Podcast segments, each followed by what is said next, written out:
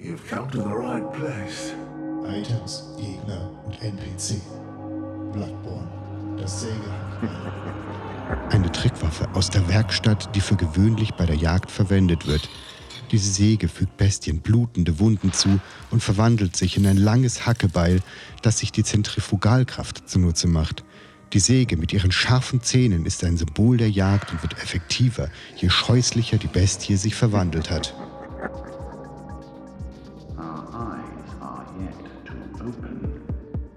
Sägehackbeil bekommt ihr als Startwaffe, als eine der drei Startwaffen im Traum des Jägers ganz am Anfang des Spiels könnt ihr euch es aussuchen. Oder ihr könnt es für 1000 Blutechos bei dem Bartboten Shop im Traum des Jägers kaufen. Es gibt die normale Version, die könnt ihr eben in einem Shop kaufen. Oder es gibt eine unheimliche Variante.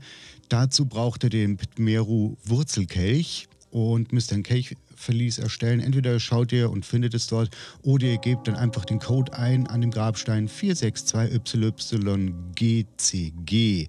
Dann gibt es noch die verlorene Variante. Dazu braucht ihr den Zentralptmeru Wurzelkelch.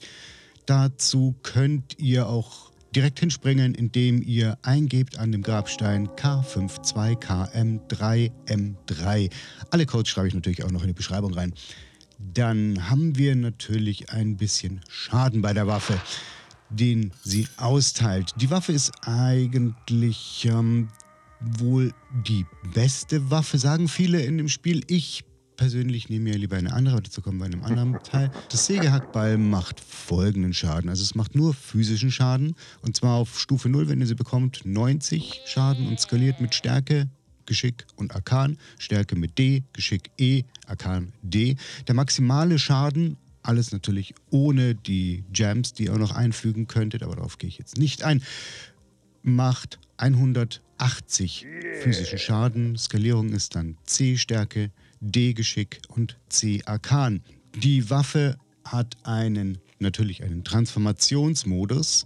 Da wird sie ausgeklappt, bleibt einhändig im ausgeklappten Modus. Das heißt, ihr könnt auch im ausgeklappten, transformierten Modus die Waffe benutzen, die ihr in der linken Hand habt, das ja meistens dann eine Riposte-Waffe ist. Auch transformiert, also ausgeklappt, bleibt die Waffe einhändig. Somit könnt ihr in der zweiten, in der linken Hand auch immer noch die Riposte-Waffe, die Kanone, dann mit euch führen. So, und als nächstes kommen wir zu den Trivias. We are born of the blood, made men by the blood, undone by the blood. Das Sägehackbeil ist die einzige Waffe im Spiel, die drei unterschiedlich aufgeladene R2-Angriffe hat. Unterscheidet sich allerdings nicht sonderlich groß von den anderen R2-Angriffen. Das ist eigentlich bloß eine Animationssache. Und zwar, wenn man einen R1-Angriff vorher gemacht hat, dann ist die Hand auf der linken Seite und schwingt in einem weiten Bogen von links quasi einen Rückhandaufschlag. Macht nicht wirklich mehr Schaden, also Schaden ist gleich, nur die Animation ist ein bisschen anders. Ein kleines, nettes Detail. Fear the old blood. Danke fürs Zuhören. Wenn dir die Folge gefallen hat, dann lass doch ein kleines Review da dann weiß Apple Podcasts oder wo auch immer du mich hörst, dass die Schule von Ebrietas mehr Hörern empfohlen werden soll. Wenn du möchtest, dann hör dir hier gleich noch ein paar weitere Wer wie was Folgen an.